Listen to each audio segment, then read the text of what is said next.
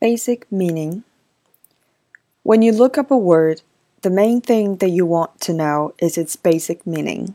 For example, in she has fair hair, the word fair means light, opposite of dark. Or in it's time to wind up the discussion now. The words wind up means and.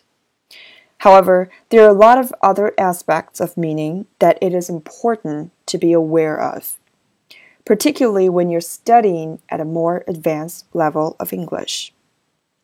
当你去查找一个单词的时候，最重要的事情你要知道这个单词的基本意义、基本意思。比如说，给了两个例句：She has fair hair。这句话中，fair 的意思是 light。这个浅色的， 是 dark 深色的反义词，或者是在这样一个例句中，It's time to wind up the discussion now，是时候结束讨论了。Wind up 在这个中间是意思是 and 结束。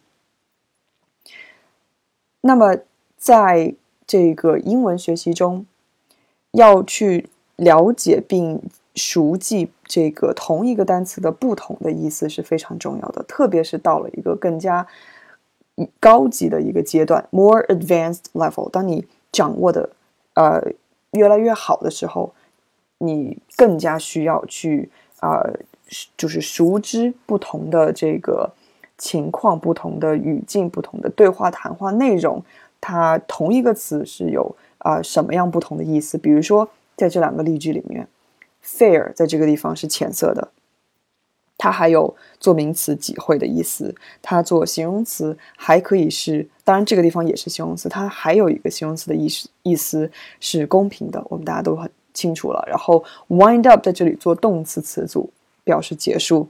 那么它这个做名词 wind 风，所以它是有非常多的意思的。那么在不怎么样去在不同的情况下掌握它这个基本意思，就需要我们的。